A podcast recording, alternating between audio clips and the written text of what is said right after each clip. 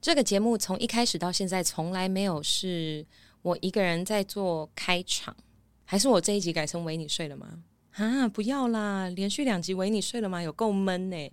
我想一下哦，看我现在很像神经病。好啦，其实各位听众朋友应该有发现，就是这一集目前为止非常安静，还没有人呕吐，还没有人大笑，因为我们家秘鲁他生病了，超爆难过，从来没有这么难过过。他为什么要偏偏在录音日的前一天生病呢？我就问，你可以录音日隔天再生病啊，秘鲁，对吧？好，我先喝一口。哦，好喝呢。今天喝的是松之丝纯米吟酿，偏心口，没有超心，但是偏心。不是那个偏心，好烂哦！一个人很没有梗啦，这样怎么聊天啦？秘鲁，今天整集会时不时的一直在呼唤秘鲁，然后嗯、我相信你们就是会默默习惯这件事情。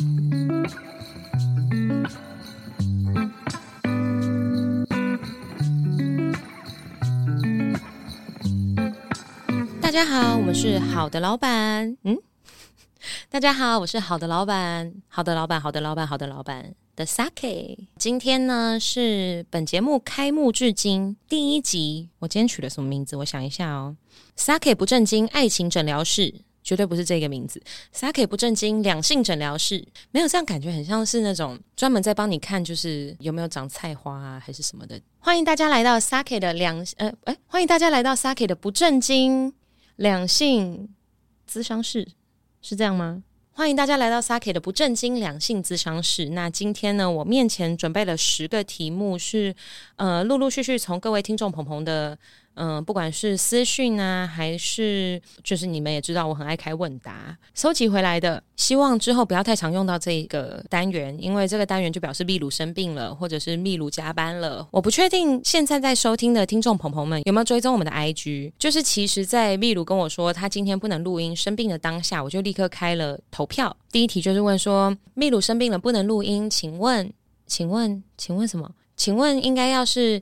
Sake 录单口，还是我们要找代理主持，然后 feature Sake？第二个问题就是，如果找代理主持的话，应该要找男生还是女生？然后第三题就是，不管是代理主持还是 Sake 单口，你们想要听什么内容？然后有想要问什么问题吗？这样子，那很显然就是你们没有办法决定说到底要代理主持还是单口，因为你们最后的比数竟然是五十一趴比四十九趴，我觉得你们真的很夸张。另外一个就是，如果找代理主持，应该要找男生还是女生？诶，你们很显然不想要听我跟男生聊天还是其实你们是想要找奶酒啊？哦，好像应该是这样子，嗯。奶酒现在出国，如果不是奶酒出国，我也不会需要问这些问题，因为我会直接找奶酒上来帮秘鲁用奶道歉，这样子。嗯哼，最后一题就是，当然就是我们今天所有的问题都是来自于大家想要听的题目。嗯，我不确定为什么一个职业类型节目没有一题是职业相关的，但是我们就开始吧。首先，我们来解决第一题月经题。什么叫月经题呢？月经题就是每一个月一定会发生真的，就是我只要开问答，基本上两次问答里面一定。会至少有一个人问说，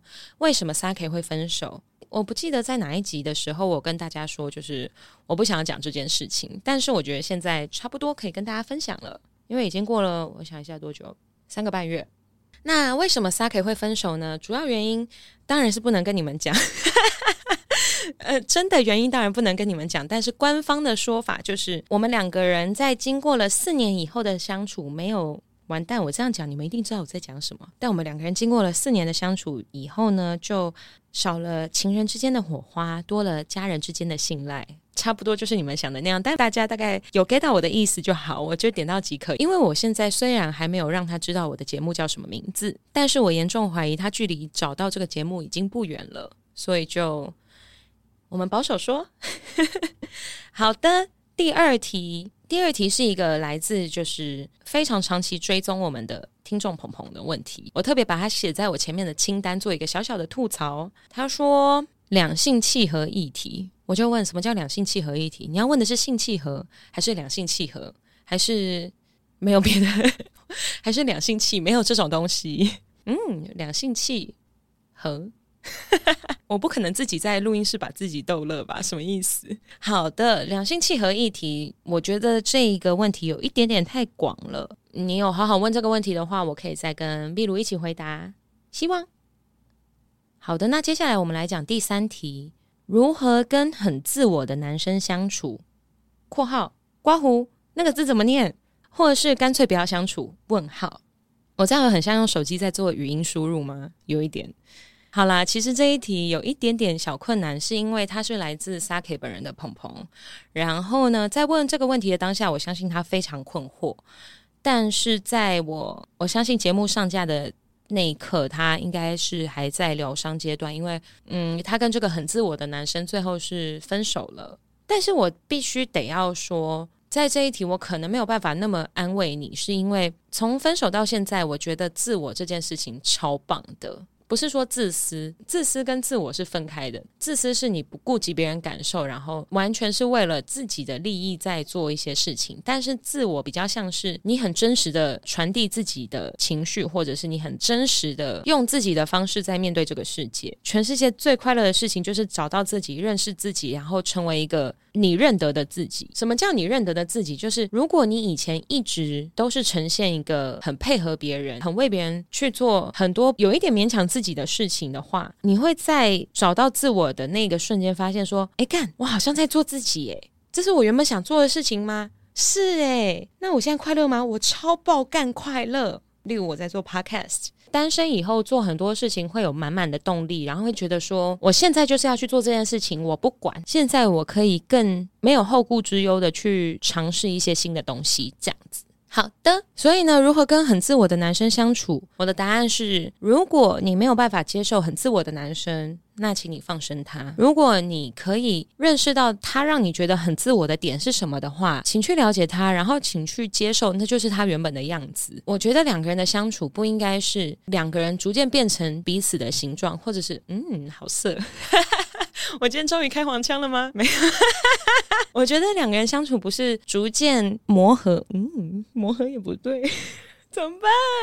我讲不下去。两个人的相处不是一直硬要去配合彼此，两个人相处是建立在两个个人之上，让两个个人变得更好。我不太确定我在讲什么，但是我相信你们听得懂，因为你们是全世界最聪明的听众，不然你们不会选择听好的老板吗？好。那我进入下一题，网络交友。网络交友这一题呢，我觉得其实蛮神奇的。网络交友这件事情，因为它其实那一题它不是一个问题，它是只有给我网络交友这四个字，所以基本上我相信它是让我自由发挥。好的，为什么为什么在分手当天会立刻下载那么多个交友软体，然后立刻把自己就是比较辣的照片放上去啊？诶，我会不会跟有一些听众朋朋友 match 到啊？会吗？嗯，没有丝袜照，你们要不要去看一下你们自己的那个交友软体上面有没有哪一个女生？你们觉得哦，我觉得这个女生可能是 Saki。不要突然去问人家说，请问你是 Saki 吗？你只要问说，请问你听过好的老板吗？就用那个安利的手法去问。为什么分手以后我会这么急急忙忙的，就是下载三个交友软体？是因为我太习惯每天睡前有人跟我讲话。就是那时候呢，就算我们两个人那时候感情已经没有像热恋的时候那么好，已经就稍微有点渐趋平淡，但是我们两个有彼此设一个小规定，嗯，算规定吗？还是制约？反正就是我们两个规定彼此说，每天睡前一定要讲电话，就算那个电话只有三十秒也要讲。然后我们讲的内容就会是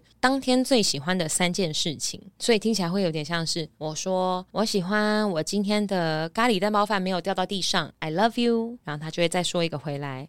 然后我会说，我喜欢你的狗狗把我当成姐姐，I love you。然后换他再说一个，然后我再说一个，就是，呃，我喜欢今天上班没有被老板骂，I love you。就是我们等于是说，把生活中所有的呃快乐的、开心的事情都拿来感谢彼此，就算不是因为彼此而发生的，但是那是我们那时候一个习惯。所以在分手的。当天我最最让我焦虑的事情就是，看那今天晚上我跟谁说 I love you，或者是今天晚上我跟谁说我喜欢什么事情。当然我也没有就是突然上交友软体，然后跟一个男生 match 到，就说哦我喜欢我的狗狗很会撒娇 I love you，那样人家会吓死。但是呃我当下的目的就是我只要求自己那天晚上睡前有人讲话，当然，我还是联系了那个就是香水很好闻的男生，啊，后来不了了之嘛，就是香水男哦，香水男，我下次再跟你们分享他。无论如何，不了了之，现在没有人，好吗？好，讲网络交友，当然我在过去这三个半月之间，也是陆陆续续的，就是有在跟一些男生聊天啊，然后有认识一些新的人，不免俗的还是要稍微跟一些聊得比较来的人出去见面。因为毕竟这一题是开放题，所以我就随便举我中间一个非常印象深刻的例子来跟大家分享，就是请大家不要骗人，不要拿你两年前有腹肌的照片出来骗人，不要拿你过度修图以后的照片出来骗人。交这一任男朋友的四年之前，还在用交友软体的时候，只有女生会拿修图过度的照片来骗人。四年之后，世界不一样了耶！现在男生也会拿修图过度的照片出来骗人，我真的大傻眼。我跟你们说，修图这件事情，如果有政治人物在听我们节目的话，也希望你们听一下，一起听好不好？我们大家一起听这一题。我们每一个人都需要修图纠察队。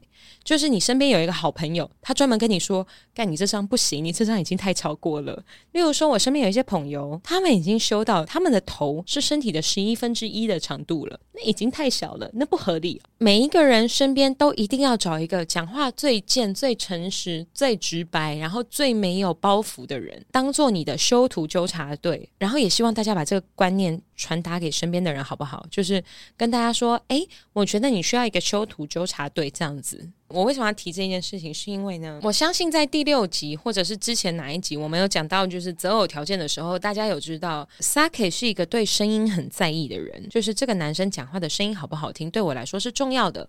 嗯。呃，我差不多九月的时候呢，在交友软体上面认识了一个男生。他第一点吸引我的，其实是他在他的自我介绍里面写了一个很烂、很烂、很烂的笑话。但是因为有切到我的点，所以我就大笑了，所以我就 match 他。结果谁知道他回我的下一则讯息，他是用语音讯息回的，完全中标。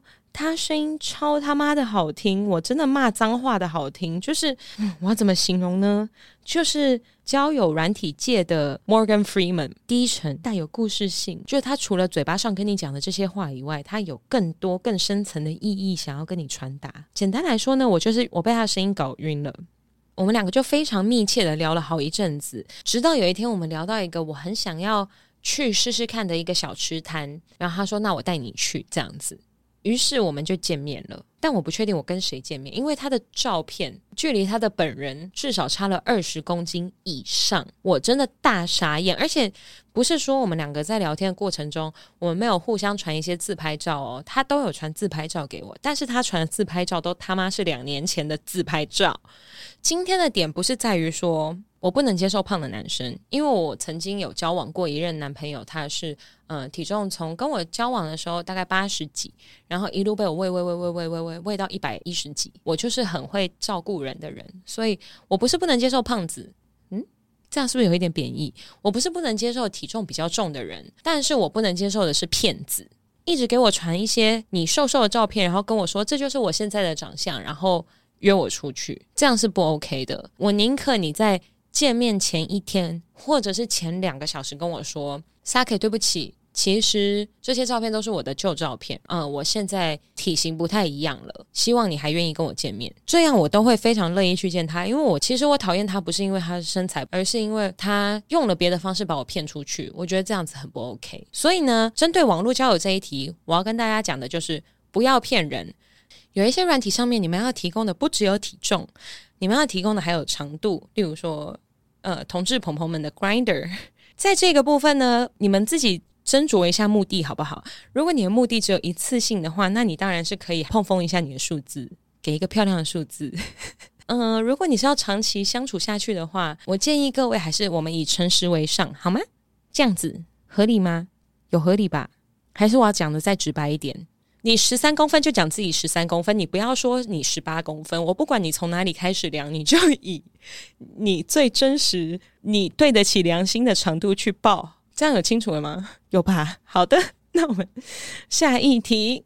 下一题是：如果妹一直跟我出去，但她都不跟我在一起，到底要怎么样才会在一起？诶，就不会在一起。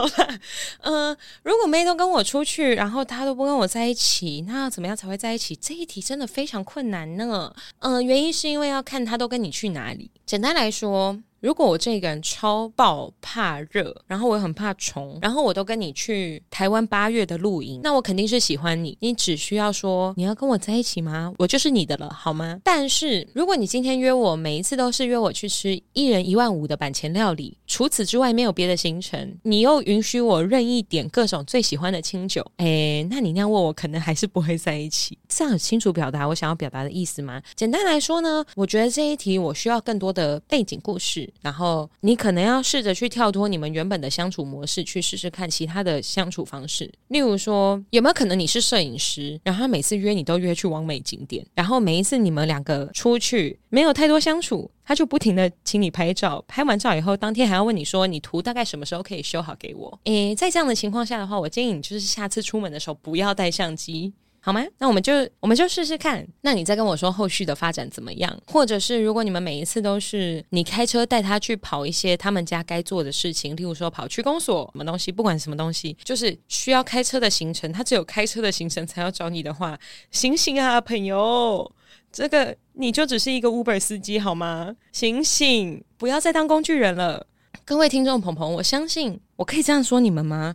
我相信你们其中有很多人应该都当过工具人，不要再当工具人了。现在女生如果要要求男女平权的话，她怎么工具你，你怎么工具回去，这样才是真的平等，好吗？不要再付每一顿的钱了，这样不对。你赚钱辛苦，钱不好赚，这是一定的，但是。他赚钱辛苦，你赚钱也很辛苦。我希望你们每一个人都可以把自己从工具箱里面走出来，从工具箱里面走出一片生天，离开那一间五金行。我自己讲起来都觉得有点荒谬，但是就是这样子，好好做个人。你们很棒，你们不值得只当一个螺丝钉。完全没有回答到这一题，但是呃，因为这一题题目自己列的不好，题目给的不好，我就不会回答，所以就先这样。好。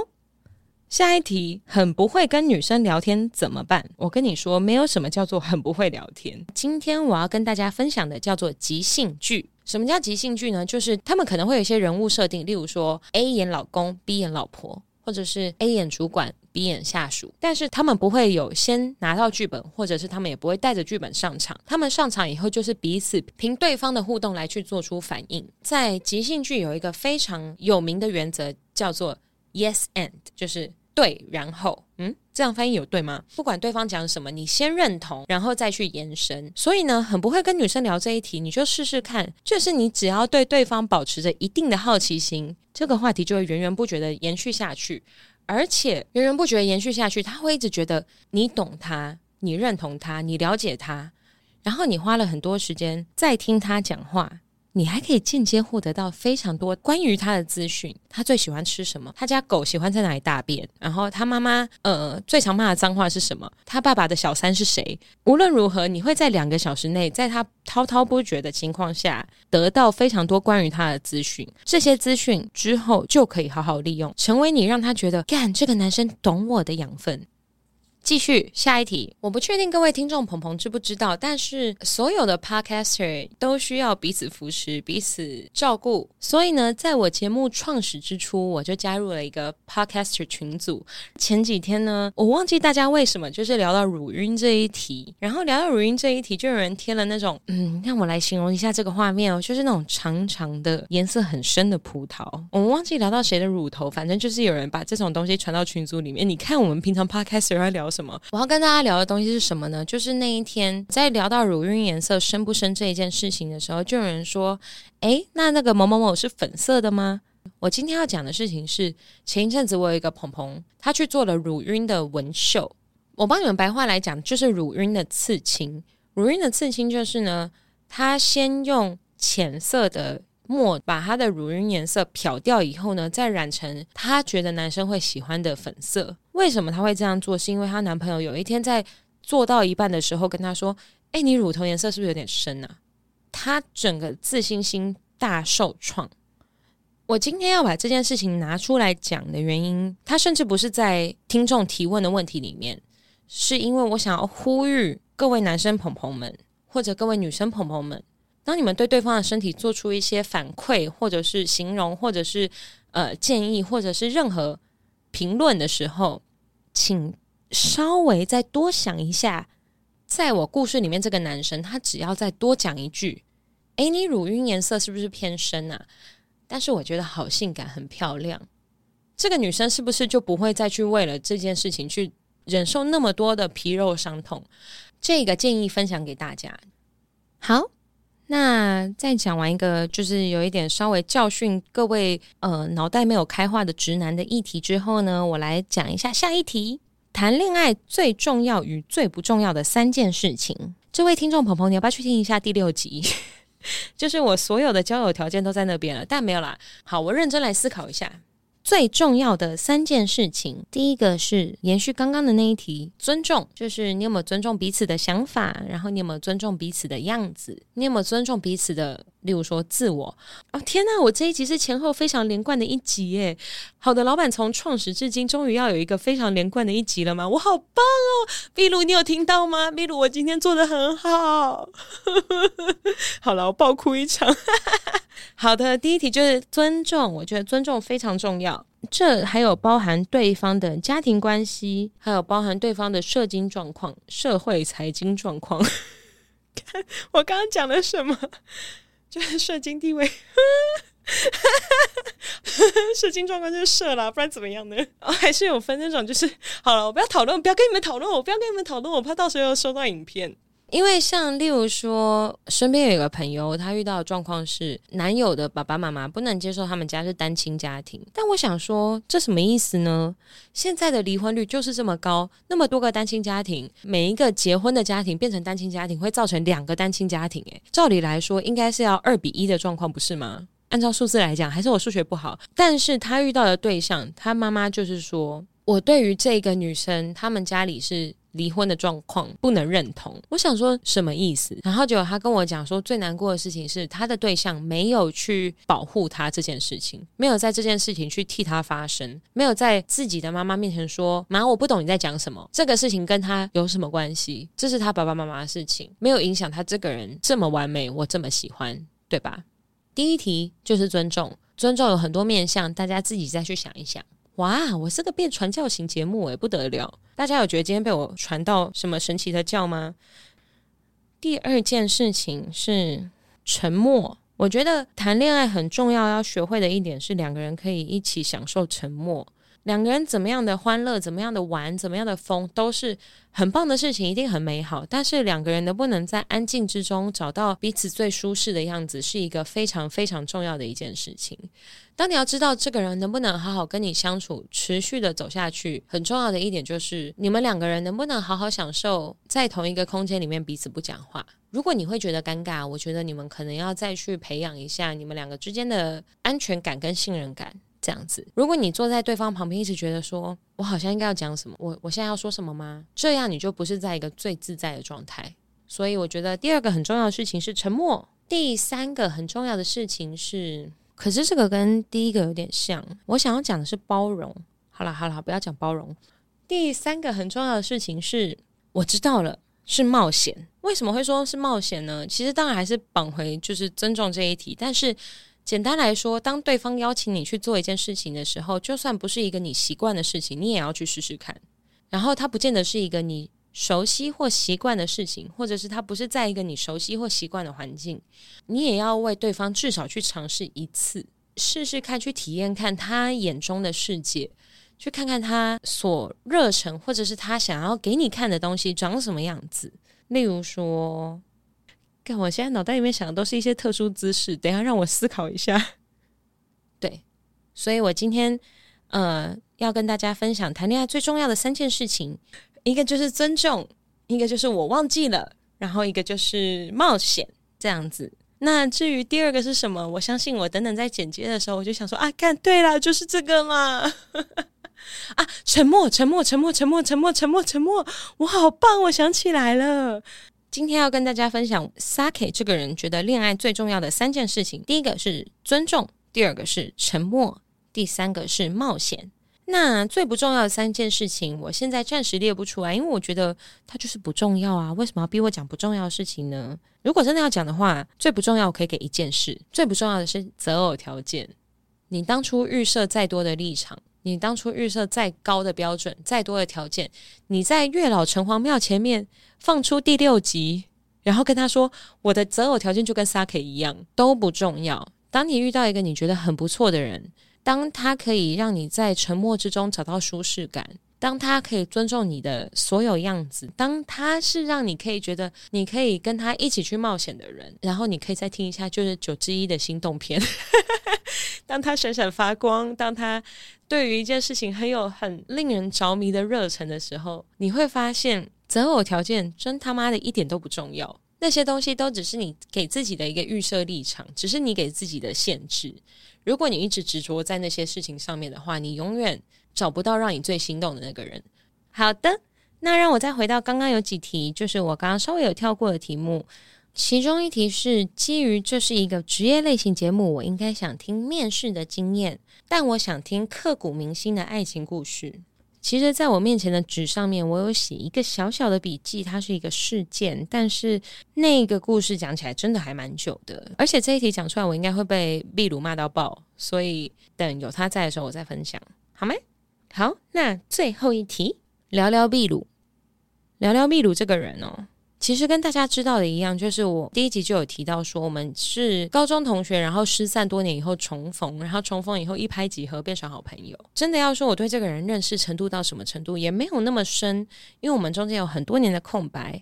但是我非常要感谢他。就是趁他不在，才敢讲这种肉麻话，有没有？在我最空窗、最痛苦、最不知所措、最迷惘、最彷徨无助的时候，他选择加入这个好的老板的旅程。然后，呃，每个礼拜已经够忙了，还要花时间陪我来录这个节目。不管他这个人是什么样的人，不管我在这么短的时间对他有多少的认识，他都是一个全世界最棒的人。他跟你们想的一样，就是非常多听众朋友跟我分享说，他们觉得秘鲁是一个男友力很强的人，秘鲁是一个豪气千云的人。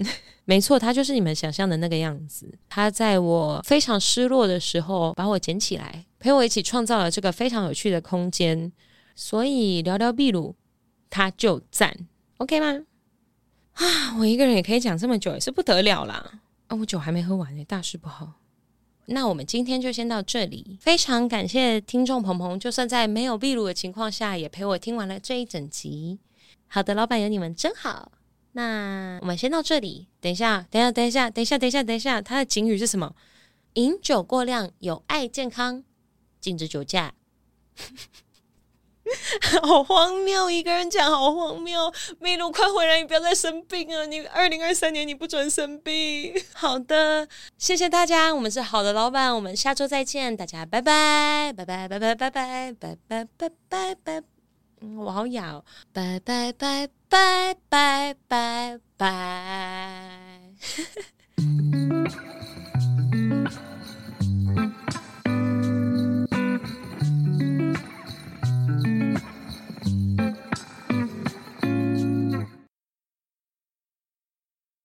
这个节目从一开始到现在，从来没有是我一个人在做开场，还是我这一集改成维你睡了吗？啊，不要啦，连续两集维你睡了吗？有够闷呢。我想一下哦，看我现在很像神经病。好啦，其实各位听众朋友应该有发现，就是这一集目前为止非常安静，还没有人呕吐，还没有人大笑，因为我们家秘鲁他生病了，超爆难过，从来没有这么难过过。他为什么要偏偏在录音日的前一天生病呢？我就问，你可以录音日隔天再生病啊，秘鲁，对吧？好，我先喝一口。哦，好喝呢。今天喝的是松之丝纯米吟酿，偏心口，没有超心，但是偏心。不是那个偏心，好烂哦！一个人很没有梗啦，这样怎么聊天啦？秘鲁，今天整集会时不时的一直在呼唤秘鲁，然后嗯，我相信你们就是会默默习惯这件事情。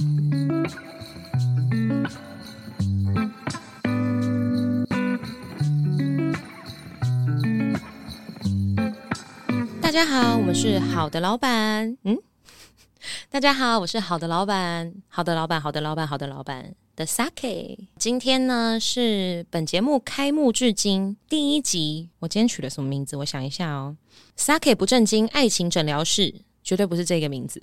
Sake 不正经两性诊疗室，没有这样感觉，很像是那种专门在帮你看，就是有没有长菜花啊，还是什么的。欢迎大家来到 Sake 的两呃哎，欢迎大家来到 Sake 的不正经两性咨商室，是这样吗？欢迎大家来到 Sake 的不正经两性咨商室。那今天呢，我面前准备了十个题目，是呃陆陆续续从各位听众朋朋的。嗯，不管是私讯啊，还是就是你们也知道，我很爱开问答，收集回来的。希望之后不要太常用到这个单元，因为这个单元就表示秘鲁生病了，或者是秘鲁加班了。我不确定现在在收听的听众朋友们有没有追踪我们的 IG。就是其实，在秘鲁跟我说他今天不能录音生病的当下，我就立刻开了投票。第一题就是问说，秘鲁生病了不能录音，请问，请问，请问什么？请问应该要是。Sake 录单口，还是我们要找代理主持，然后 feature Sake？第二个问题就是，如果找代理主持的话，应该要找男生还是女生？然后第三题就是，不管是代理主持还是 Sake 单口，你们想要听什么内容？然后有想要问什么问题吗？这样子，那很显然就是你们没有办法决定说到底要代理主持还是单口，因为你们最后的比数竟然是五十一趴比四十九趴，我觉得你们真的很夸张。另外一个就是，如果找代理主持，应该要找男生还是女生？诶，你们很显然不想要听我跟男生聊天诶，还是其实你们是想要找奶酒啊？哦，好像应该是这样子，嗯。奶酒现在出国，如果不是奶酒出国，我也不会需要问这些问题，因为我会直接找奶酒上来帮秘鲁用奶道歉，这样子。嗯哼，最后一题就是，当然就是我们今天所有的问题都是来自于大家想要听的题目。嗯，我不确定为什么一个职业类型节目没有一题是职业相关的，但是我们就开始吧。首先，我们来解决第一题月经题。什么叫月经题呢？月经题就是每一个月一定会发生的，就是我只要开问答，基本上两次问答里面一定。会至少有一个人问说，为什么 Sake 会分手？我不记得在哪一集的时候，我跟大家说，就是我不想讲这件事情。但是我觉得现在差不多可以跟大家分享了，因为已经过了，我想一下多久，三个半月。那为什么 Sake 会分手呢？主要原因当然是不能跟你们讲，呃，真的原因当然不能跟你们讲。但是官方的说法就是，我们两个人在经过了四年以后的相处，没有。完蛋！我这样讲，你们一定知道我在讲什么。但我们两个人经过了四年的相处以后呢，就少了情人之间的火花，多了家人之间的信赖，差不多就是你们想的那样。但大家大概有 get 到我的意思就好，我就点到即可。因为我现在虽然还没有让他知道我的节目叫什么名字，但是我严重怀疑他距离找到这个节目已经不远了，所以就我们保守说，好的。第二题。第二题是一个来自就是非常长期追踪我们的听众鹏鹏的问题，我特别把它写在我前面的清单，做一个小小的吐槽。他说两性契合议题，我就问什么叫两性契合议题？你要问的是性契合，还是两性契合，还是没有别的，还是两性契？没有这种东西。嗯，两性契合。我不可能自己在录音室把自己逗乐吧？什么意思？好的，两性契合议题，我觉得这一个问题有一点点太广了。你有好好问这个问题的话，我可以再跟秘鲁一起回答。希望。好的，那接下来我们来讲第三题：如何跟很自我的男生相处？（括号刮胡那个字怎么念？或者是干脆不要相处？）问号。我这样很像用手机在做语音输入吗？有一点。好啦，其实这一题有一点点小困难，是因为他是来自 Sake 本人的鹏鹏。然后呢，在问这个问题的当下，我相信他非常困惑。但是在我我相信节目上架的那一刻，他应该是还在疗伤阶段，因为嗯，他跟这个很自我的男生最后是分手了。但是我必须得要说，在这一题我可能没有办法那么安慰你，是因为从分手到现在，我觉得自我这件事情超棒的。不是说自私，自私跟自我是分开的。自私是你不顾及别人感受，然后完全是为了自己的利益在做一些事情。但是自我比较像是你很真实的传递自己的情绪，或者是你很真实的用自己的方式在面对这个世界。全世界最快乐的事情就是找到自己，认识自己，然后成为一个。你认得的自己，什么叫你认得的自己？就是如果你以前一直都是呈现一个很配合别人、很为别人去做很多有一点勉强自己的事情的话，你会在找到自我的那个瞬间发现说：“哎，干，我好像在做自己，哎，这是我原本想做的事情吗？是哎，那我现在快乐吗？我超爆干快乐。例如我在做 podcast，单身以后做很多事情会有满满的动力，然后会觉得说，我现在就是要去做这件事情，我不管，现在我可以更没有后顾之忧的去尝试一些新的东西，这样子。好的，所以呢，如何跟很自我的男生相处？我的答案是：如果你没有办法接受很自我的男生，那请你放生他；如果你可以认识到他让你觉得很自我的点是什么的话，请去了解他，然后请去接受，那就是他原本的样子。我觉得两个人的相处不应该是两个人逐渐变成彼此的形状，或者是嗯，好色。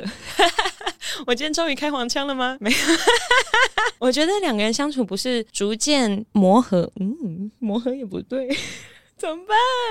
我讲不下去。两个人的相处不是一直硬要去配合彼此，两个人相处是建立在两个个人之上，让两个个人变得更好。我不太确定我在讲什么，但是我相信你们听得懂，因为你们是全世界最聪明的听众，不然你们不会选择听好的老板吗？好。那我进入下一题，网络交友。网络交友这一题呢，我觉得其实蛮神奇的。网络交友这件事情，因为它其实那一题它不是一个问题，它是只有给我“网络交友”这四个字，所以基本上我相信它是让我自由发挥。好的，为什么为什么在分手当天会立刻下载那么多个交友软体，然后立刻把自己就是比较辣的照片放上去啊？诶，我会不会跟有一些听众朋朋友 match 到啊？会吗？嗯，没有丝袜照，你们要不要去看一下你们自己的那个交友软体上面有没有哪一个女生？你们觉得哦，我觉得这个女生可能是 Saki。不要突然去问人家说，请问你是 Saki 吗？你只要问说，请问你听过好的老板吗？就用那个安利的手法去问。为什么分手以后我会这么急急忙忙的，就是下载三个交友软体？是因为我太习惯每天睡前有人跟我讲话。就是那时候呢，就算我们两个人那时候感情已经没有像热恋的时候那么好，已经就稍微有点渐趋平淡，但是我们两个有彼此设一个小规定，嗯，算规定吗？还是制约？反正就是我们两个规定彼此说，每天睡前一定要讲电话，就算那个电话只有三十秒也要讲。然后我们讲的内容就会是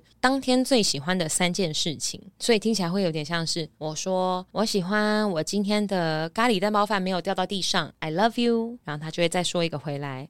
然后我会说，我喜欢你的狗狗把我当成姐姐，I love you。然后换他再说一个，然后我再说一个，就是，呃，我喜欢今天上班没有被老板骂，I love you。就是我们等于是说，把生活中所有的呃快乐的、开心的事情都拿来感谢彼此，就算不是因为彼此而发生的，但是那是我们那时候一个习惯。所以在分手的当天，我最最让我焦虑的事情就是，看那今天晚上我跟谁说 I love you，或者是今天晚上我跟谁说我喜欢什么事情。当然，我也没有就是突然上交友软体，然后跟一个男生 match 到，就说哦，我喜欢我的狗狗很会撒娇，I love you，那样人家会吓死。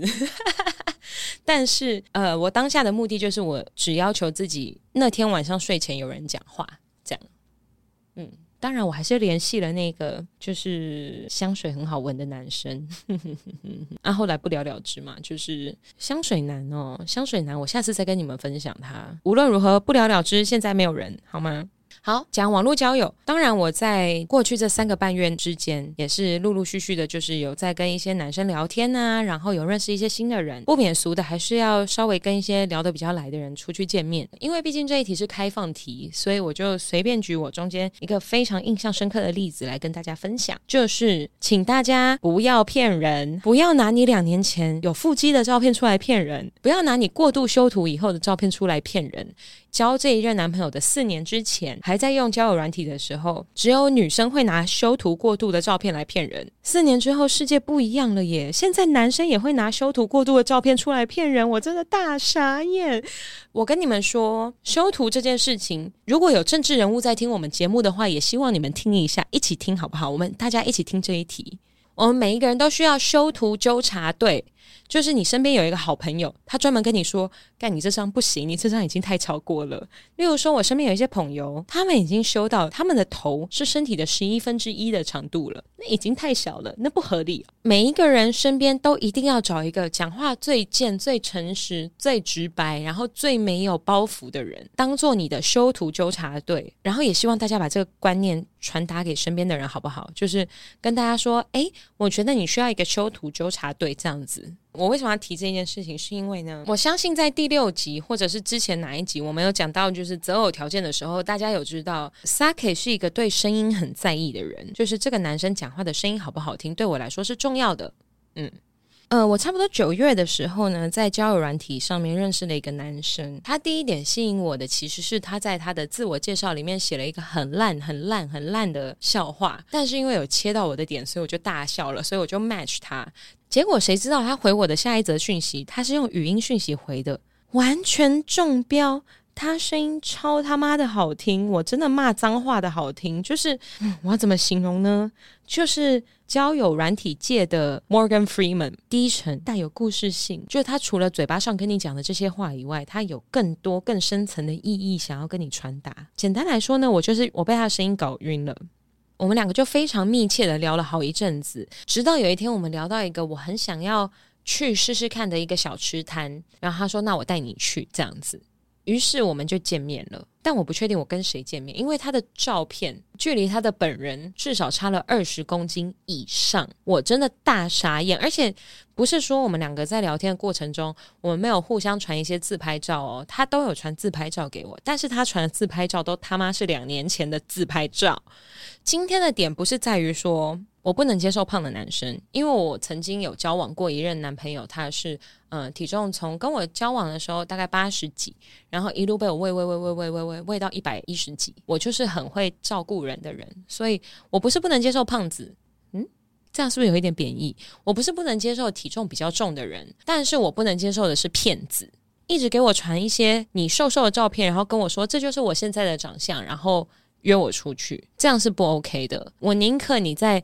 见面前一天，或者是前两个小时跟我说，Saki，对不起，其实这些照片都是我的旧照片。嗯，我现在体型不太一样了，希望你还愿意跟我见面，这样我都会非常乐意去见他。因为我其实我讨厌他，不是因为他的身材，而是因为他用了别的方式把我骗出去。我觉得这样子很不 OK。所以呢，针对网络交友这一题，我要跟大家讲的就是不要骗人。有一些软体上面，你们要提供的不只有体重，你们要提供的还有长度，例如说。呃，同志朋朋们的 grinder，在这个部分呢，你们自己斟酌一下目的好不好？如果你的目的只有一次性的话，那你当然是可以碰风一下你的数字，给一个漂亮的数字。嗯、呃，如果你是要长期相处下去的话，我建议各位还是我们以诚实为上，好吗？这样子合理吗？有合理吧？还是我要讲的再直白一点？你十三公分就讲自己十三公分，你不要说你十八公分。我不管你从哪里开始量，你就以你最真实、你对得起良心的长度去报。这样有清楚了吗？有吧？好的，那我们下一题。下一题是：如果妹一直跟我出去，但她都不跟我在一起，到底要怎么样才会在一起？诶，就不会在一起。好了，嗯、如果妹都跟我出去，然后她都不跟我在一起，那怎么样才会在一起？这一题真的非常困难呢。嗯、原因是因为要看她都跟你去哪里。简单来说。如果我这个人超爆怕热，然后我很怕虫，然后我都跟你去台湾八月的露营，那我肯定是喜欢你。你只需要说你要跟我在一起吗？我就是你的了，好吗？但是如果你今天约我，每一次都是约我去吃一人一万五的板前料理，除此之外没有别的行程，你又允许我任意点各种最喜欢的清酒，诶，那你那样问我，可能还是不会在一起。这样很清楚表达我想要表达的意思吗？简单来说呢，我觉得这一题我需要更多的背景故事。然后你可能要试着去跳脱你们原本的相处模式，去试试看其他的相处方式。例如说，有没有可能你是摄影师，然后他每次约你都约去完美景点，然后每一次你们两个出去没有太多相处，他就不停的请你拍照，拍完照以后当天还要问你说，你图大概什么时候可以修好给我？诶，在这样的情况下的话，我建议你就是下次出门的时候不要带相机。好吗？那我们就我们就试试看。那你再跟我说后续的发展怎么样？或者是如果你们每一次都是你开车带他去跑一些他们家该做的事情，例如说跑区公所什么东西，不管什么东西，就是需要开车的行程，他只有开车的行程才要找你的话，醒醒啊，朋友，这个你就只是一个 Uber 司机好吗？醒醒，不要再当工具人了。各位听众朋朋，我相信我可以这样说你们吗？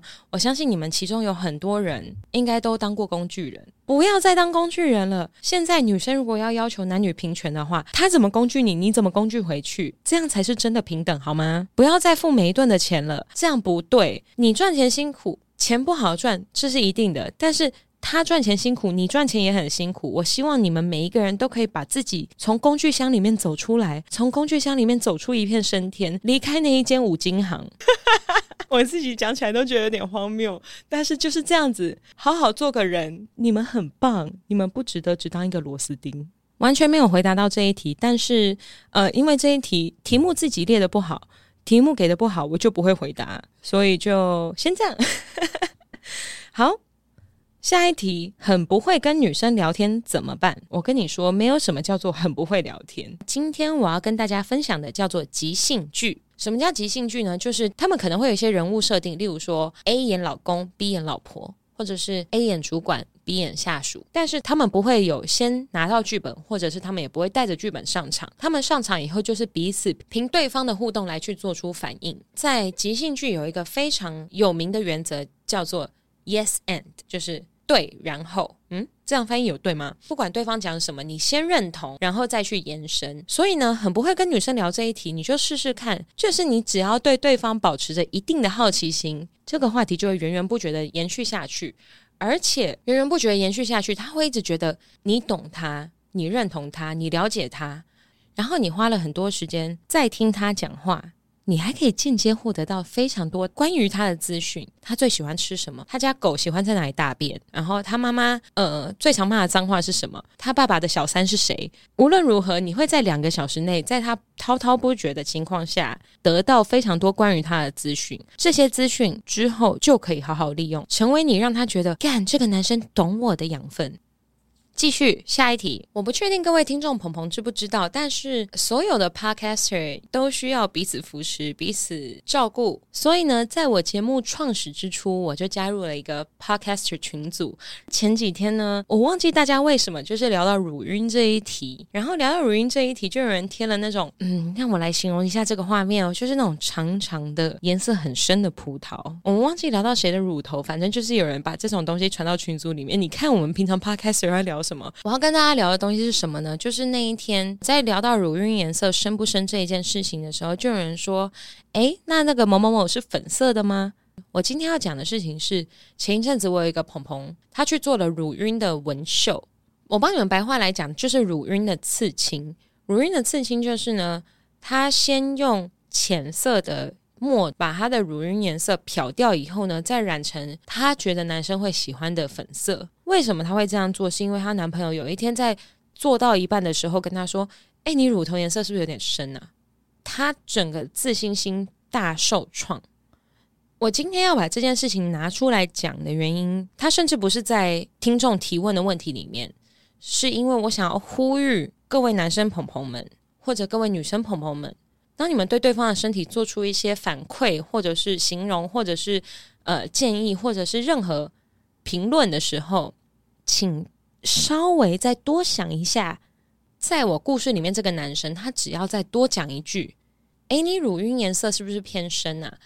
但是我觉得好性感，很漂亮。这个女生是不是就不会再去为了这件事情去忍受那么多的皮肉伤痛？这个建议分享给大家。好。那在讲完一个就是有一点稍微教训各位呃脑袋没有开化的直男的议题之后呢，我来讲一下下一题：谈恋爱最重要与最不重要的三件事情。这位听众朋友，你要不要去听一下第六集？就是我所有的交友条件都在那边了，但没有啦。好，我认真来思考一下。最重要的三件事情，第一个是延续刚刚的那一题，尊重，就是你有没有尊重彼此的想法，然后你有没有尊重彼此的样子，你有没有尊重彼此的，例如说自我。哦，天哪，我这一集是前后非常连贯的一集耶！好的，老板从创始至今，终于要有一个非常连贯的一集了吗？我好棒哦！秘鲁，你有听到吗？秘鲁，我今天做得很好。好了，我爆哭一场。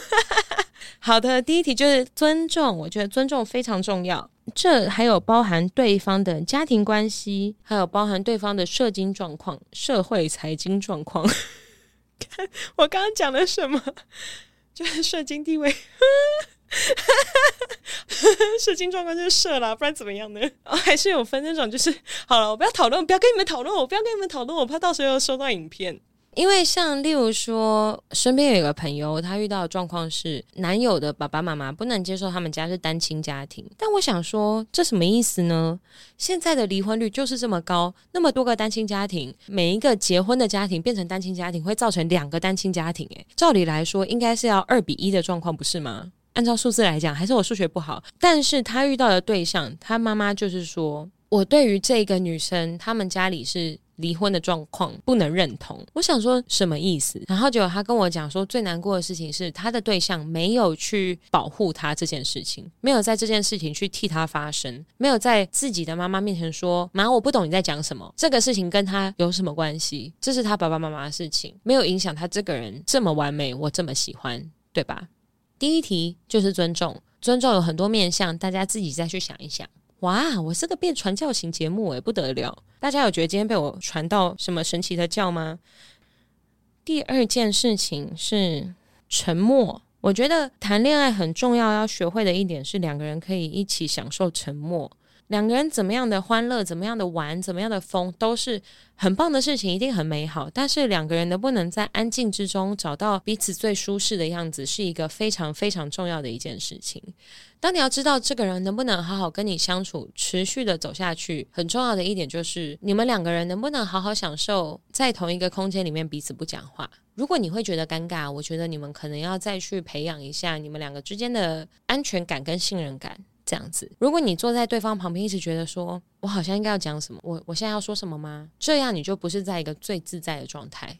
所以我觉得第二个很重要的事情是沉默。第三个很重要的事情是，可是这个跟第一个有点像。我想要讲的是包容。好了好了，不要讲包容。第三个很重要的事情是，我知道了，是冒险。为什么会说是冒险呢？其实当然还是绑回就是尊重这一题，但是。简单来说，当对方邀请你去做一件事情的时候，就算不是一个你习惯的事情，你也要去试试看。然后，它不见得是一个你熟悉或习惯的事情，或者是它不是在一个你熟悉或习惯的环境，你也要为对方至少去尝试一次，试试看，去体验看他眼中的世界，去看看他所热忱，或者是他想要给你看的东西长什么样子。例如说。我现在脑袋里面想的都是一些特殊姿势，等一下让我思考一下。对，所以我今天呃要跟大家分享谈恋爱最重要的三件事情，一个就是尊重，一个就是我忘记了，然后一个就是冒险这样子。那至于第二个是什么，我相信我等等在剪接的时候，我就想说啊，看对了，就是这个嘛。啊，沉默，沉默，沉默，沉默，沉默，沉默，沉默，我好棒，我想起来了。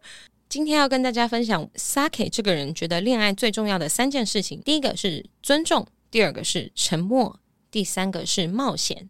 那最不重要的三件事情，我现在暂时列不出来，因为我觉得它就是不重要啊。为什么要逼我讲不重要的事情呢？如果真的要讲的话，最不重要我可以给一件事，最不重要的是择偶条件。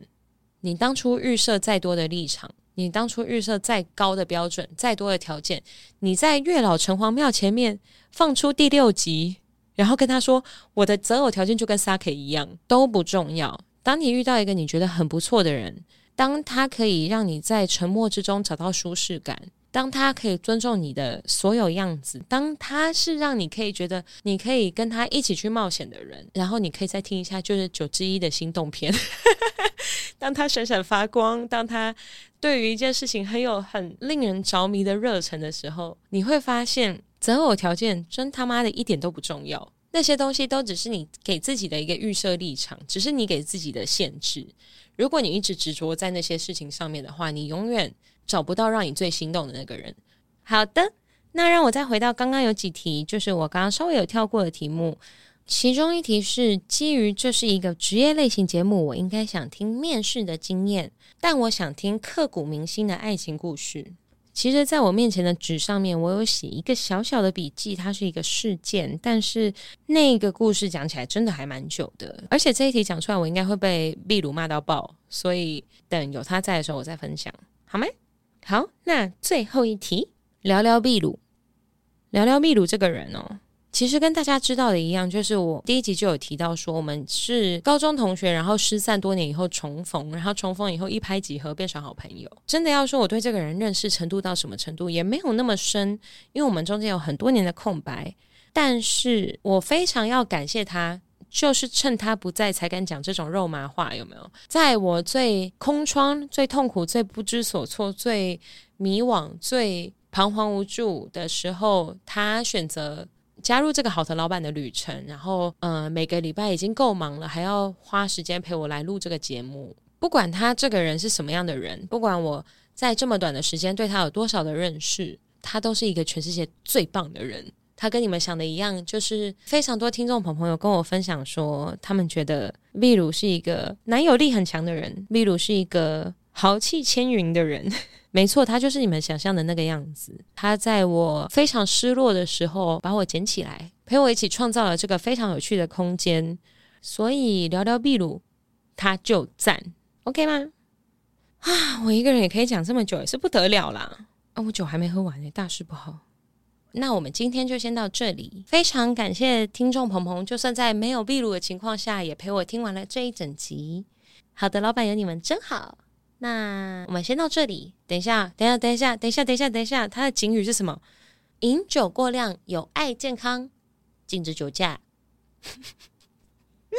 好荒谬！一个人讲好荒谬。秘鲁，快回来！你不要再生病啊！你二零二三年你不准生病。好的，谢谢大家。我们是好的老板，我们下周再见。大家拜拜，拜拜，拜拜，拜拜，拜拜，拜拜，拜。嗯，我好哑哦。拜拜拜拜拜拜拜。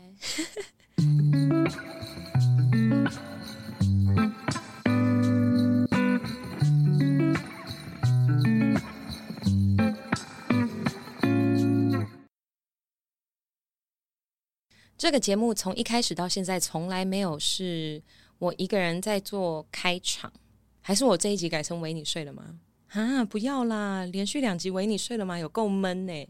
我想一下哦，看我现在很像神经病。好啦，其实各位听众朋友应该有发现，就是这一集目前为止非常安静，还没有人呕吐，还没有人大笑，因为我们家秘鲁他生病了，超爆难过，从来没有这么难过过。他为什么要偏偏在录音日的前一天生病呢？我就问，你可以录音日隔天再生病啊，秘鲁，对吧？好，我先喝一口。哦，好喝呢。今天喝的是松之丝纯米吟酿，偏心口，没有超心，但是偏心。不是那个偏心，好烂哦！一个人很没有梗啦，这样怎么聊天啦？秘鲁，今天整集会时不时的一直在呼唤秘鲁，然后嗯，我相信你们就是会默默习惯这件事情。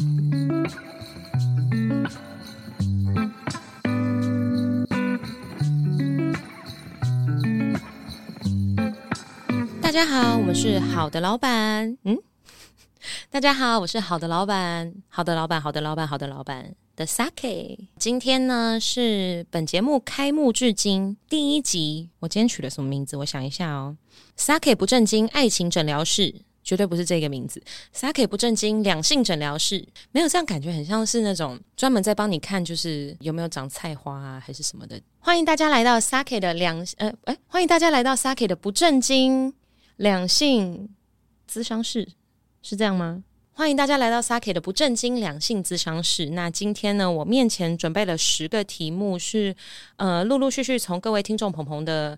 嗯、不管是私讯啊，还是就是你们也知道，我很爱开问答，收集回来的。希望之后不要太常用到这个单元，因为这个单元就表示秘鲁生病了，或者是秘鲁加班了。我不确定现在在收听的听众朋友们有没有追踪我们的 IG。就是其实，在秘鲁跟我说他今天不能录音生病的当下，我就立刻开了投票。第一题就是问说，秘鲁生病了不能录音，请问，请问，请问什么？请问应该要是。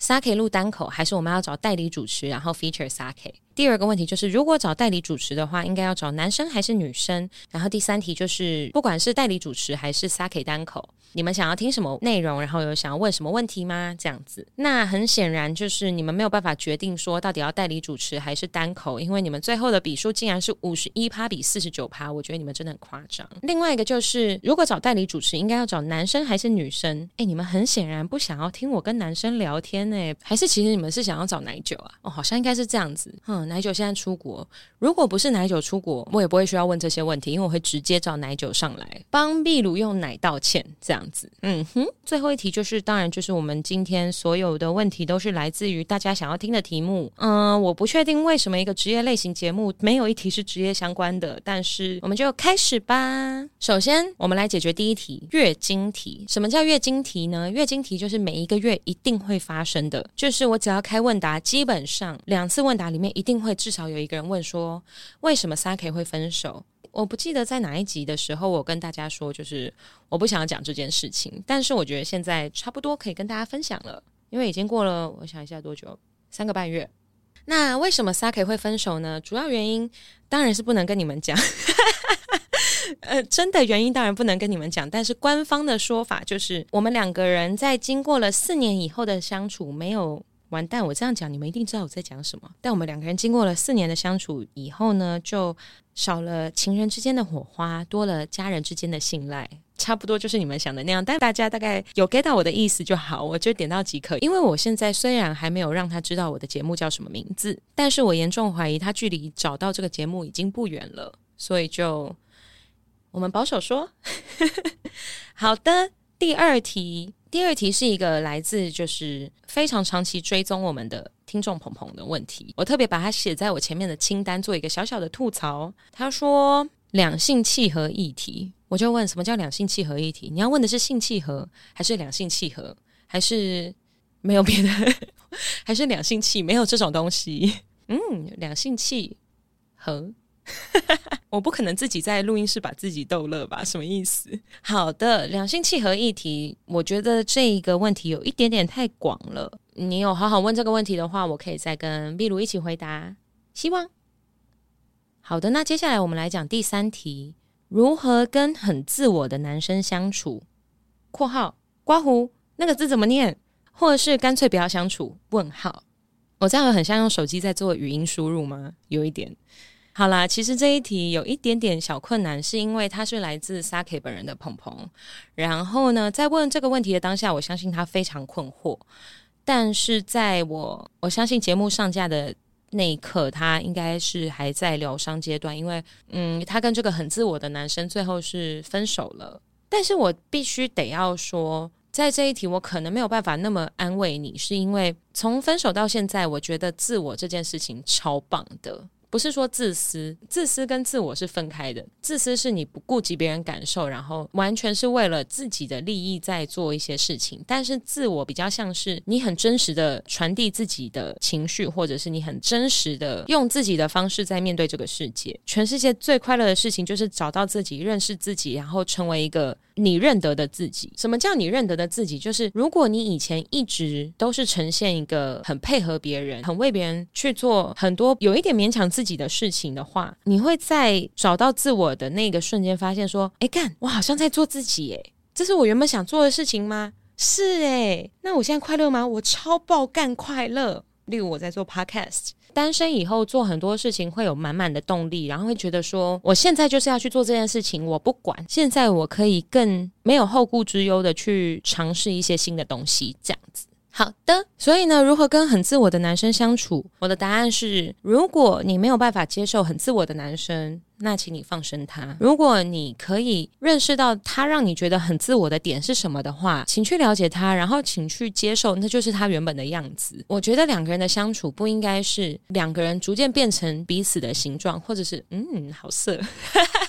我今天终于开黄腔了吗？没有，我觉得两个人相处不是逐渐磨合，嗯，磨合也不对，怎么办？我讲不下去。两个人的相处不是一直硬要去配合彼此，两个人相处是建立在两个个人之上，让两个个人变得更好。我不太确定我在讲什么，但是我相信你们听得懂，因为你们是全世界最聪明的听众，不然你们不会选择听好的老板吗？好。那我进入下一题，网络交友。网络交友这一题呢，我觉得其实蛮神奇的。网络交友这件事情，因为它其实那一题它不是一个问题，它是只有给我“网络交友”这四个字，所以基本上我相信它是让我自由发挥。好的，为什么为什么在分手当天会立刻下载那么多个交友软体，然后立刻把自己就是比较辣的照片放上去啊？诶，我会不会跟有一些听众朋朋友 match 到啊？会吗？嗯，没有丝袜照，你们要不要去看一下你们自己的那个交友软体上面有没有哪一个女生？你们觉得哦，我觉得这个女生可能是 Sake。不要突然去问人家说，请问你是 Sake 吗？你只要问说，请问你听过好的老板吗？就用那个安利的手法去问。为什么分手以后我会这么急急忙忙的，就是下载三个交友软体？是因为我太习惯每天睡前有人跟我讲话。就是那时候呢，就算我们两个人那时候感情已经没有像热恋的时候那么好，已经就稍微有点渐趋平淡，但是我们两个有彼此设一个小规定，嗯，算规定吗？还是制约？反正就是我们两个规定彼此说，每天睡前一定要讲电话，就算那个电话只有三十秒也要讲。然后我们讲的内容就会是当天最喜欢的三件事情，所以听起来会有点像是我说我喜欢我今天的咖喱蛋包饭没有掉到地上，I love you，然后他就会再说一个回来，然后我会说我喜欢你的狗狗把我当成姐姐，I love you，然后换他再说一个，然后我。再说一个，就是，呃，我喜欢今天上班没有被老板骂，I love you。就是我们等于是说，把生活中所有的呃快乐的、开心的事情都拿来感谢彼此，就算不是因为彼此而发生的，但是那是我们那时候一个习惯。所以在分手的。当天我最最让我焦虑的事情就是，看那今天晚上我跟谁说 I love you，或者是今天晚上我跟谁说我喜欢什么事情。当然我也没有就是突然上交友软体，然后跟一个男生 match 到，就说哦我喜欢我的狗狗很会撒娇 I love you，那样人家会吓死。但是呃我当下的目的就是我只要求自己那天晚上睡前有人讲话，当然，我还是联系了那个就是香水很好闻的男生，啊，后来不了了之嘛，就是香水男哦，香水男，我下次再跟你们分享他。无论如何，不了了之，现在没有人，好吗？好，讲网络交友。当然，我在过去这三个半月之间，也是陆陆续续的，就是有在跟一些男生聊天啊，然后有认识一些新的人。不免俗的，还是要稍微跟一些聊得比较来的人出去见面。因为毕竟这一题是开放题，所以我就随便举我中间一个非常印象深刻的例子来跟大家分享。就是，请大家不要骗人，不要拿你两年前有腹肌的照片出来骗人，不要拿你过度修图以后的照片出来骗人。交这一任男朋友的四年之前，还在用交友软体的时候，只有女生会拿修图过度的照片来骗人。四年之后，世界不一样了耶！现在男生也会拿修图过度的照片出来骗人，我真的大傻眼。我跟你们说，修图这件事情，如果有政治人物在听我们节目的话，也希望你们听一下，一起听好不好？我们大家一起听这一题。我们每一个人都需要修图纠察队。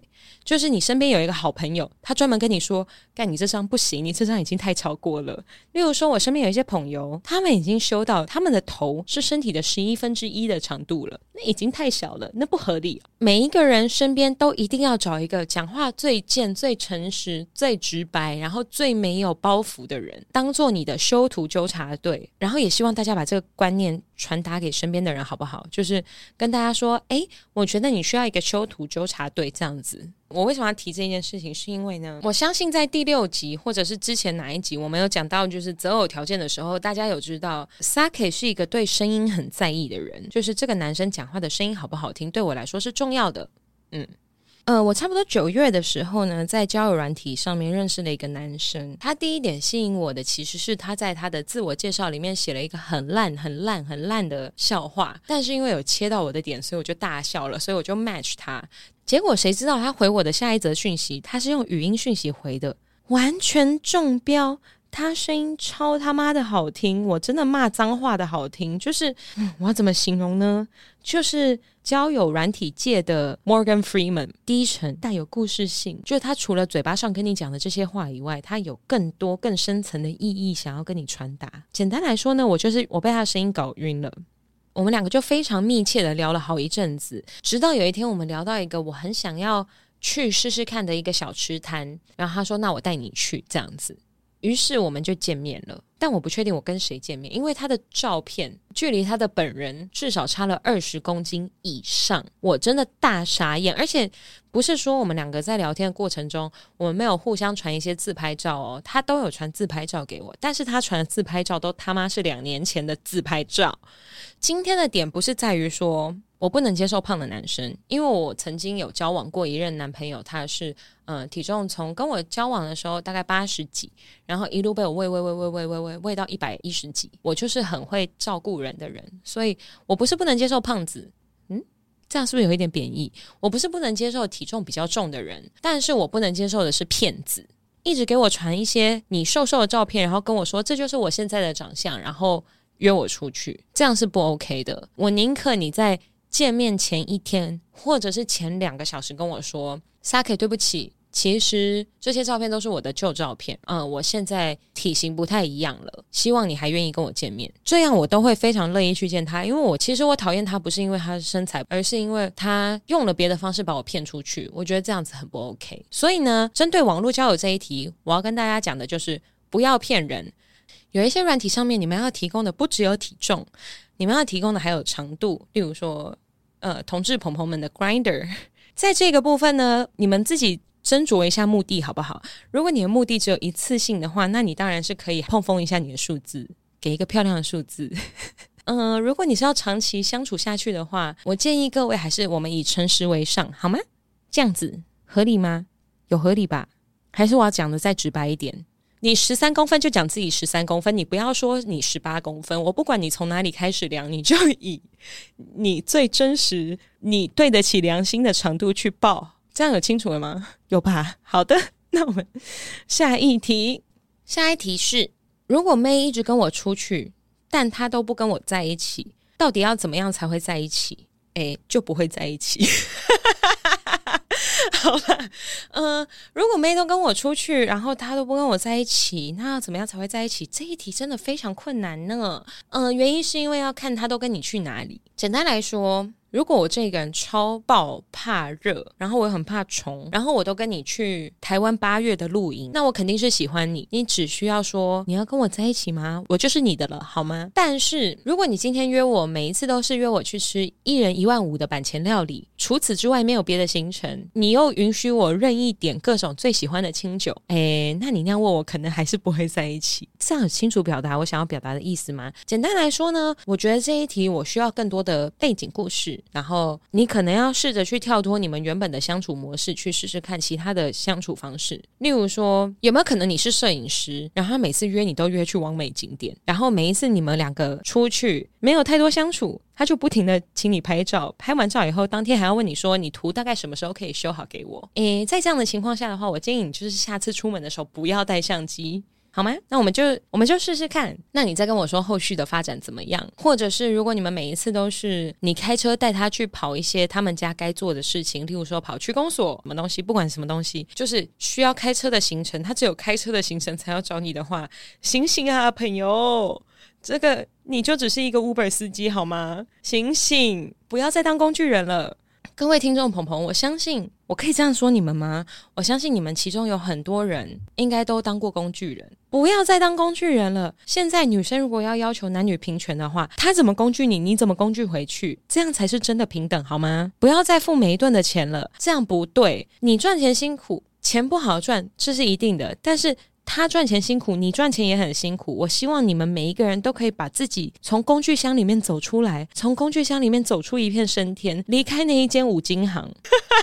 我自己讲起来都觉得有点荒谬，但是就是这样子，好好做个人。你们很棒，你们不值得只当一个螺丝钉。完全没有回答到这一题，但是呃，因为这一题题目自己列的不好，题目给的不好，我就不会回答，所以就先这样。好。下一题，很不会跟女生聊天怎么办？我跟你说，没有什么叫做很不会聊天。今天我要跟大家分享的叫做即兴剧。什么叫即兴剧呢？就是他们可能会有一些人物设定，例如说 A 演老公，B 演老婆，或者是 A 演主管，B 演下属。但是他们不会有先拿到剧本，或者是他们也不会带着剧本上场。他们上场以后就是彼此凭对方的互动来去做出反应。在即兴剧有一个非常有名的原则，叫做 Yes and，就是。对，然后，嗯，这样翻译有对吗？不管对方讲什么，你先认同，然后再去延伸。所以呢，很不会跟女生聊这一题，你就试试看。就是你只要对对方保持着一定的好奇心，这个话题就会源源不绝的延续下去，而且源源不绝的延续下去，他会一直觉得你懂他，你认同他，你了解他，然后你花了很多时间在听他讲话。你还可以间接获得到非常多关于他的资讯。他最喜欢吃什么？他家狗喜欢在哪里大便？然后他妈妈呃最常骂的脏话是什么？他爸爸的小三是谁？无论如何，你会在两个小时内，在他滔滔不绝的情况下，得到非常多关于他的资讯。这些资讯之后就可以好好利用，成为你让他觉得干这个男生懂我的养分。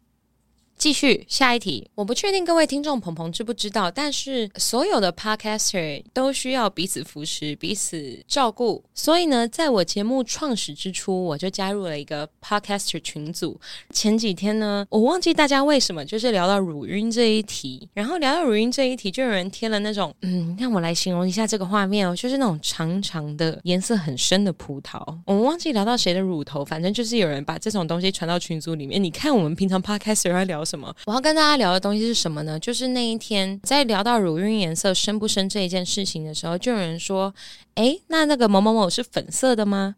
我今天要讲的事情是，前一阵子我有一个朋朋，他去做了乳晕的纹绣。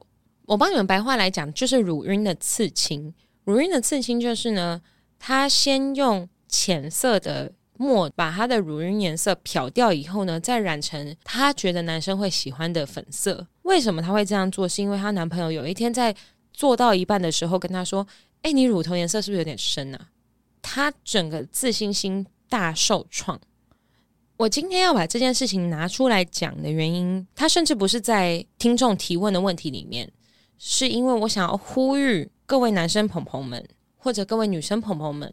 当你们对对方的身体做出一些反馈，或者是形容，或者是呃建议，或者是任何评论的时候，请稍微再多想一下。在我故事里面，这个男生他只要再多讲一句：“诶，你乳晕颜色是不是偏深啊？”但是我觉得好性感，很漂亮。这个女生是不是就不会再去为了这件事情去忍受那么多的皮肉伤痛？这个建议分享给大家。好。那在讲完一个就是有一点稍微教训各位呃脑袋没有开化的直男的议题之后呢，我来讲一下下一题：谈恋爱最重要与最不重要的三件事情。这位听众朋友，你要不要去听一下第六集？就是我所有的交友条件都在那边了，但没有啦。好，我认真来思考一下。最重要的三件事情，第一个是延续刚刚的那一题，尊重，就是你有没有尊重彼此的想法，然后你有没有尊重彼此的样子，你有没有尊重彼此的，例如说自我。哦，天哪，我这一集是前后非常连贯的一集耶！好的，老板从创始至今，终于要有一个非常连贯的一集了吗？我好棒哦！秘鲁，你有听到吗？秘鲁，我今天做得很好。好了，我爆哭一场。好的，第一题就是尊重，我觉得尊重非常重要。这还有包含对方的家庭关系，还有包含对方的社经状况、社会财经状况。看我刚刚讲了什么？就是社经地位，射精状况就是社啦，不然怎么样呢？哦，还是有分那种，就是好了，我不要讨论，不要跟你们讨论，我不要跟你们讨论，我怕到时候又收到影片。因为像例如说，身边有一个朋友，他遇到的状况是，男友的爸爸妈妈不能接受他们家是单亲家庭。但我想说，这什么意思呢？现在的离婚率就是这么高，那么多个单亲家庭，每一个结婚的家庭变成单亲家庭，会造成两个单亲家庭。诶，照理来说，应该是要二比一的状况，不是吗？按照数字来讲，还是我数学不好。但是他遇到的对象，他妈妈就是说，我对于这个女生，他们家里是。离婚的状况不能认同，我想说什么意思？然后结果他跟我讲说，最难过的事情是他的对象没有去保护他这件事情，没有在这件事情去替他发声，没有在自己的妈妈面前说：“妈，我不懂你在讲什么，这个事情跟他有什么关系？这是他爸爸妈妈的事情，没有影响他这个人这么完美，我这么喜欢，对吧？”第一题就是尊重，尊重有很多面向，大家自己再去想一想。哇，我是个变传教型节目诶，不得了！大家有觉得今天被我传到什么神奇的教吗？第二件事情是沉默。我觉得谈恋爱很重要，要学会的一点是两个人可以一起享受沉默。两个人怎么样的欢乐，怎么样的玩，怎么样的疯，都是很棒的事情，一定很美好。但是两个人能不能在安静之中找到彼此最舒适的样子，是一个非常非常重要的一件事情。当你要知道这个人能不能好好跟你相处，持续的走下去，很重要的一点就是你们两个人能不能好好享受在同一个空间里面彼此不讲话。如果你会觉得尴尬，我觉得你们可能要再去培养一下你们两个之间的安全感跟信任感。这样子，如果你坐在对方旁边，一直觉得说我好像应该要讲什么，我我现在要说什么吗？这样你就不是在一个最自在的状态。所以我觉得第二个很重要的事情是沉默。第三个很重要的事情是，可是这个跟第一个有点像。我想要讲的是包容。好了好了，不要讲包容。第三个很重要的事情是，我知道了，是冒险。为什么会说是冒险呢？其实当然还是绑回就是尊重这一题，但是。简单来说，当对方邀请你去做一件事情的时候，就算不是一个你习惯的事情，你也要去试试看。然后，它不见得是一个你熟悉或习惯的事情，或者是他不是在一个你熟悉或习惯的环境，你也要为对方至少去尝试一次，试试看，去体验看他眼中的世界，去看看他所热忱，或者是他想要给你看的东西长什么样子。例如说。看我现在脑袋里面想的都是一些特殊姿势，等一下让我思考一下。对，所以我今天呃要跟大家分享谈恋爱最重要的三件事情，一个就是尊重，一个就是我忘记了，然后一个就是冒险这样子。那至于第二个是什么，我相信我等等在剪接的时候，我就想说啊，看对了，就是这个嘛。啊，沉默，沉默，沉默，沉默，沉默，沉默，沉默，我好棒，我想起来了。今天要跟大家分享 Sake 这个人觉得恋爱最重要的三件事情。第一个是尊重，第二个是沉默，第三个是冒险。那最不重要的三件事情，我现在暂时列不出来，因为我觉得它就是不重要啊。为什么要逼我讲不重要的事情呢？如果真的要讲的话，最不重要我可以给一件事，最不重要的是择偶条件。你当初预设再多的立场。你当初预设再高的标准，再多的条件，你在月老城隍庙前面放出第六集，然后跟他说我的择偶条件就跟 Sake 一样，都不重要。当你遇到一个你觉得很不错的人，当他可以让你在沉默之中找到舒适感，当他可以尊重你的所有样子，当他是让你可以觉得你可以跟他一起去冒险的人，然后你可以再听一下就是九之一的心动篇。当他闪闪发光，当他对于一件事情很有很令人着迷的热忱的时候，你会发现择偶条件真他妈的一点都不重要，那些东西都只是你给自己的一个预设立场，只是你给自己的限制。如果你一直执着在那些事情上面的话，你永远找不到让你最心动的那个人。好的，那让我再回到刚刚有几题，就是我刚刚稍微有跳过的题目。其中一题是基于这是一个职业类型节目，我应该想听面试的经验，但我想听刻骨铭心的爱情故事。其实，在我面前的纸上面，我有写一个小小的笔记，它是一个事件，但是那个故事讲起来真的还蛮久的，而且这一题讲出来，我应该会被秘鲁骂到爆，所以等有他在的时候，我再分享，好吗？好，那最后一题，聊聊秘鲁，聊聊秘鲁这个人哦。其实跟大家知道的一样，就是我第一集就有提到说，我们是高中同学，然后失散多年以后重逢，然后重逢以后一拍即合，变成好朋友。真的要说我对这个人认识程度到什么程度，也没有那么深，因为我们中间有很多年的空白。